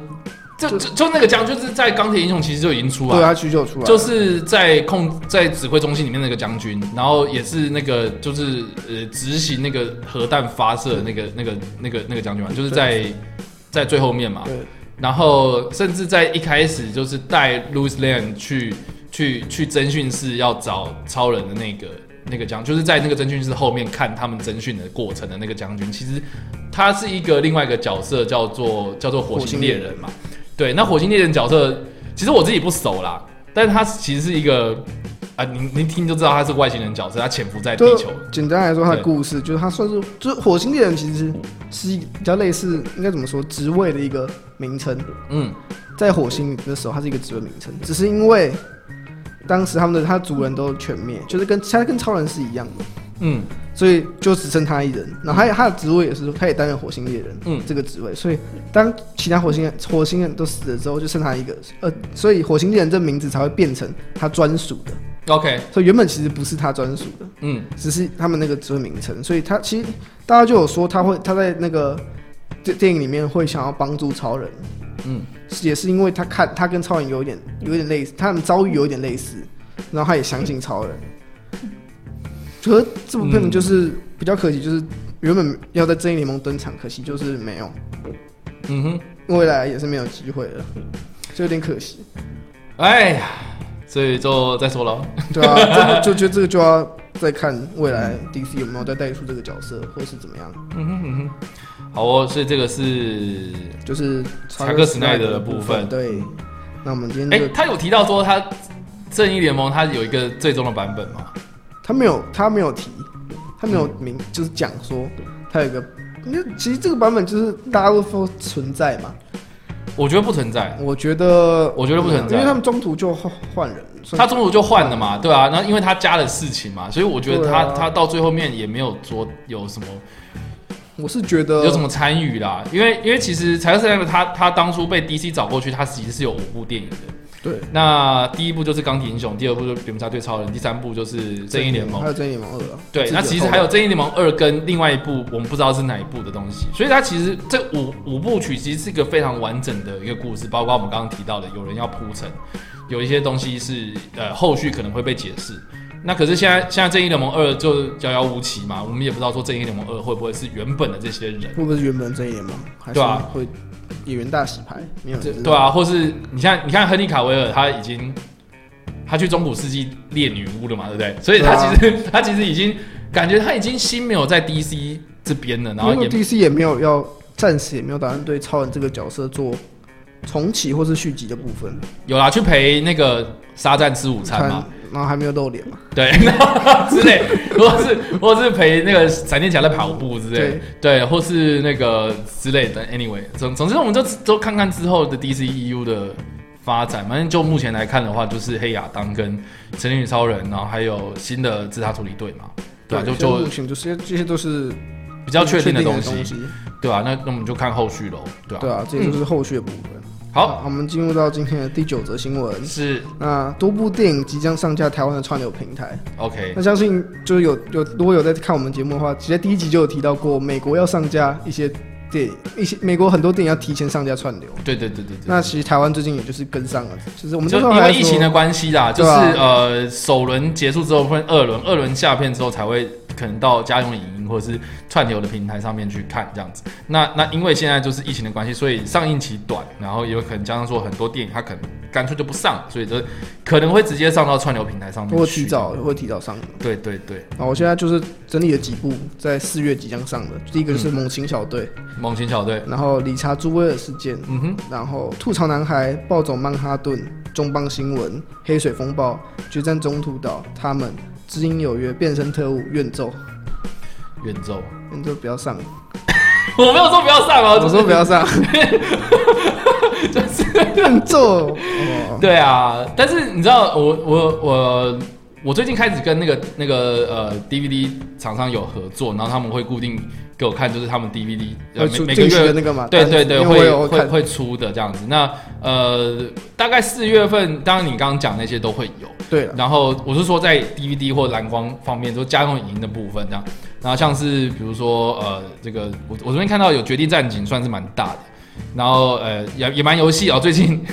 野蛮游戏全面晋级，最近不是才要重新上映啊？结果它 DVD 就会出了这样子。然后或是这个不完美的正义啊，吐槽男孩啊，然后深海终结战啊，怨咒，其实蛮早的。对，其实其实相较之下，我觉得跟前几年来比的话，如果如果就是就是以实体发行来说，早很多，早半年左右。对，早半年，早半年左右。对，非常的。我我常在 follow 这些，所以这真的早很多。对啊，所以其实呃这部分你可以看得出来，就是因为疫情的关系，然后让。让家用或是串流的东西更受到重视，这样子，对啊，嗯，对，这刚就是刚刚同整了一些，就四月会已经确定会上架，就是在台湾的平台可以看到，嗯，那就如果家里有那些就是串流平台的话，可以去看一下，没错，对，好，下一则新闻，第十则新闻，失速列车感染半岛释出前导预告，嗯，这个。大家如果去看他这个预告片的话，我觉得其实基本上都不知道他从哪小了。其实就是我们比较能看出，就是他那个类似就是军人进到一个类似，应该就是一个已经荒废的地方。对对对对对。然后在里面逃离，这样看得出来就是预告表达是这些了。对啊，因为他毕竟时间点是放在四年之后。我们上礼拜其实有聊过。对。对，就是上礼拜是试出海报，海报应该是上上礼拜试出海报，然后上礼拜是试出了前导预告这样。对，那前导预告的部分就可以看到，就是它其实没有太多的旁白解释，就是呈现很多画面这样。那因为它算是前导预告，所以它是势必之后还会有一个正式版预告，所以我不知道他会是怎么做。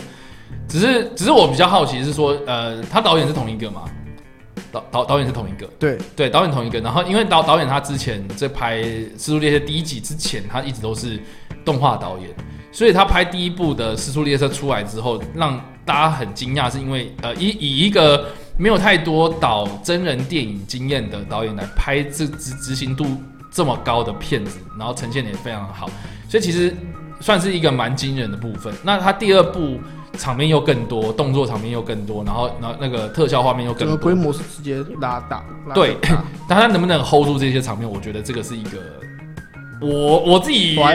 我自己怀疑的部分，对对对对对。那如果他表，就是就是我看我在看第二集，到时候看第二集的时候，我 我的重点应该会是这个，就他可不可以 hold 住那个场面？对，因为我觉得看导演就是要看他的执行能力跟场面调度嘛。对，那导导演确实也是呃着重点是着重在这一块。对，那他能不能呃掌握好这些东西这么复杂的东西，他能不能把它弄得协调性高的话，那我觉得他如如果呈现出来的结果是好的。那我觉得这个导演的未来潜力会非常非常大。确实啊，因为其实，在第一集已经证实过，他在就是比较小场面上面，不管是情感的铺陈表达，然后再到整个场面的安排，其实都是抓的还不错。对啊，对啊。但是如果大家有去看那个，因为我刚刚有讲他是他是动画导演出身嘛，对他其实之前那个《失速列车》之前有有一部叫《首尔车站》这的一个动画，我我知道动画电影，你就可以看得出来，他就是那部还蛮难看的这样。不是不不是说难看，就是说呃，就是跟蜘蛛，如果你是抱着看蜘蛛列车的心态去看那一部动画的话，你会非常非常失望，因为它故事格局超级小。因为我记得那部其实跟蜘蛛车很近，呃，应该说那个那其实，在韩国是那一个动画先出来，然后才有时速列车。可是台湾的 呃院线的安排是呃，先有时速列车，先有时速列车才会有那个动画。对，对，但是但是导演他之前在拍《时速列车》跟做这个长片动画之前，他其实是《时速列车》的短片先出来，这样短短片的动画先出来，然后他之前也也做过很多独立的动画电影，这样。所以其实呃，这其实这是一个一套脉络，这样就是他从规模小越做越大，到到现在感染半岛。你看到一个半岛这么大的一个场面，规模这么大，他能不能去掌握好这个这个这个这个就是一个重点。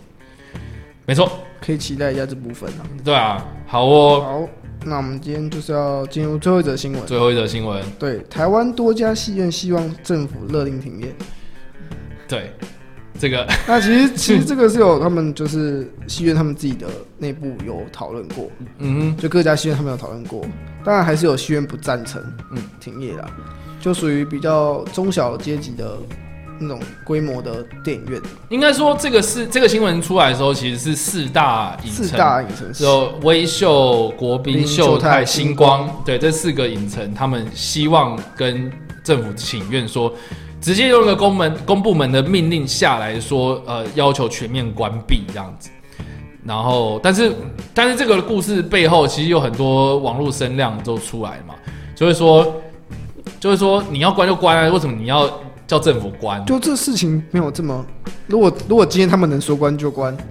我觉得就就他们背后还有很多，不管是所谓的合约问题啊，就是还有很多可以引发出很多问题，并不是直接表面上这么简单啊，对。并不是说哦，我今天想关我就关，我明天想开我就开，对。这他们背后可能跟就是你知道有些戏院是在百货公司里面，对，他们有是有签约的，或是其他问题，其实是不能他们随便说停就停。对啊，但我觉得政府这一块，因为他们关等于很多人会没有工作，暂时的没有是工作。是。那政府会不会愿意尝试这个风险？我觉得还不一定啦。我觉得这会不会是有点像是要借政府之手，然后来自杀那种感觉？就像就像那个死刑犯，对，应该应该是说啦，就是呃，我这样讲说，呃，就是比喻有点烂，但是我觉得那种感觉大家可以去感受一下，就就是就像有些罪犯，他们他们不想活了哦，所以他去故意去杀一个人，然后让政府来给他枪毙，这种感觉，然后就是就是我我借由公部门公公权力，然后来自杀，他自己办不到，对，他需要别人来帮他。那有些人会可能是想说，啊，你自己想死，那你去自杀就好了，为什么要去，对不对？对，我你为什么要去去杀一个人，然后再帮让让大家的正合法来杀你？这不对嘛？所以其实其实我觉得同样的道理套用在这个电影院，就有些人会说，啊，电影院你为什么不关自己关，你自己就打烊就好了？其实它那个背后其实有很多不同的层面在，比如说，就像你刚刚讲的，都一些合是签约。我觉得有很大的重点是，因为这些档期都是受限在发行商的手上，所以戏院他们在在上映任何一部电影的时候，其实就是跟这些片商呃谈好了一些 deal，这样。可能可能你先你今年上这一部，那明年我才会有那一部给你上，所以他们今年一定要放完，那你明年才可能会放那一部嘛。然后通常片商他们在买卖骗子的时候，通通常都是用大片去绑小片，就是说你要你一定要上我这个小片，你那个未来那个大片我才会让你上。所以中间其实有很多很多复杂。那所以为什么现在那个很大的片商他们撤档期之后呢，就剩下那些小片商他们还是硬要上，是因为他们可能很早就已经先谈好说我在几月几号就是要上你们这个戏院嘛，就通路的问题。所以其实其实如果你这个时候电影院说关，那除了你电影院要赔这些当初说好的这些合约，或是或是你你呃底下员工的问题，那那那如果政府的一个直接的命令下来说，呃，现在因为疫情的关系，所以呃需要停就勒令停业这样。打强制强制勒令停业或是打烊这样子，那政府可能还会有一些补助，补助金的部分，，对，会去呃帮忙到戏院在对对经济上的问题啊。所以，所以，所以我觉得，为什么呃戏院他们不去请愿政府是有没有什么纾困的方案，反而是你要直接一个大刀砍下来，就是让我们勒令停业。这我我我我觉得那种观感是不太一样的。对，你不觉得吗比起是去跟政府讨论说可不可以帮我们配一个措配一套措施，嗯，可能一个临时的一个法案之类的，这一些比起你直接说，哎、你叫我们停业好不好？这个可能他们的用，其实他们用意是一样的，对啊，他们本意是都是想要，就是希望政府可以帮忙，不管是勒令停业或是补助之类的。可是你直跟你就你选用直接的很直接的方式叫政府勒令你停业，跟你跟政府洽谈，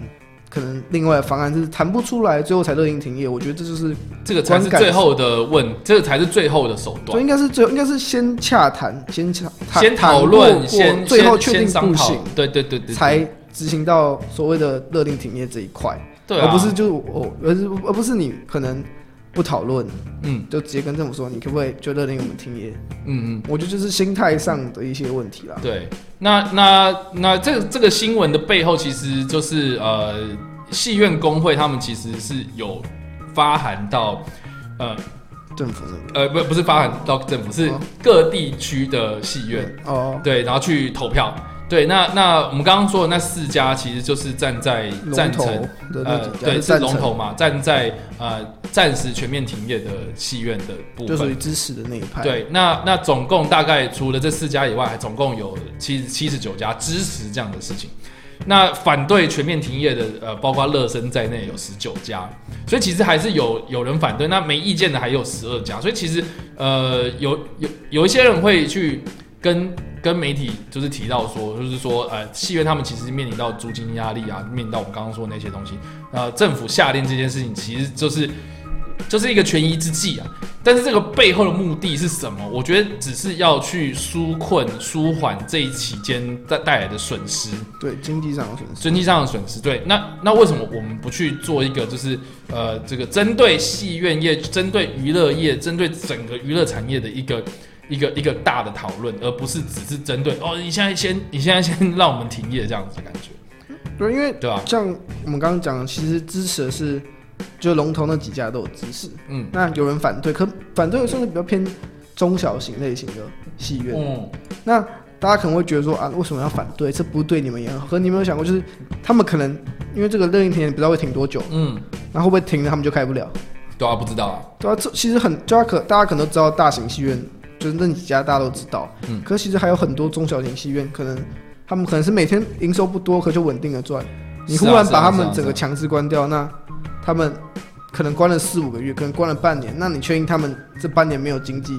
收入，他们可接下来可以重新营运？我觉得这一点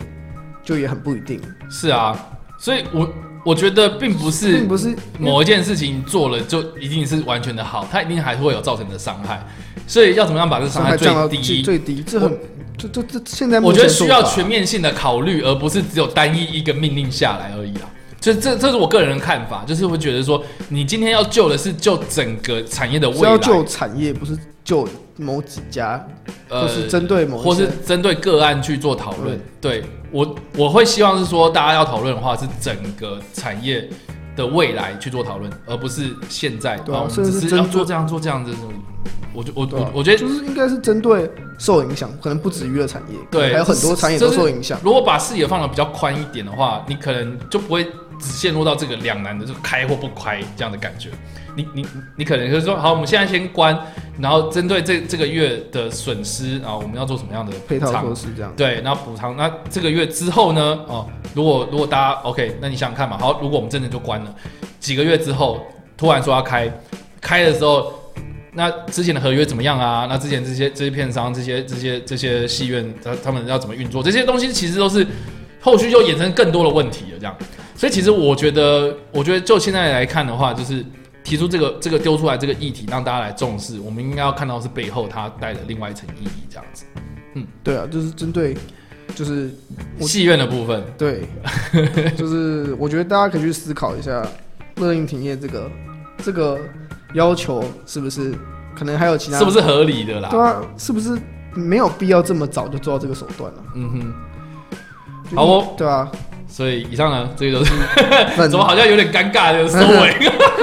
没有啦，我是觉得这个东西大家都值得去思考了。然后我们今天也提供了大概十一则十一则新闻，十一则消息都，我我觉得背后都有更深一层的意义，大家可以是值得讨论。那对那如果你们什么想法，或是啊、呃这个礼拜有发生什么事情，我们没有讨论到，你很想讨论的话，都欢迎在留言板与我们讨论。好啦，那如果你喜欢这部影片的话，也不要按赞分享啦，不想要错过我们任何的影评专题或是任何的相关电影资讯，也不要按赞追踪我们的演出粉丝团已经订阅我的 youtube 频道然后当然还有 jericho 的 youtube 频道跟粉丝团然后 jericho 聊电影。对。没错跟你报电影。我们下周再见拜。拜拜。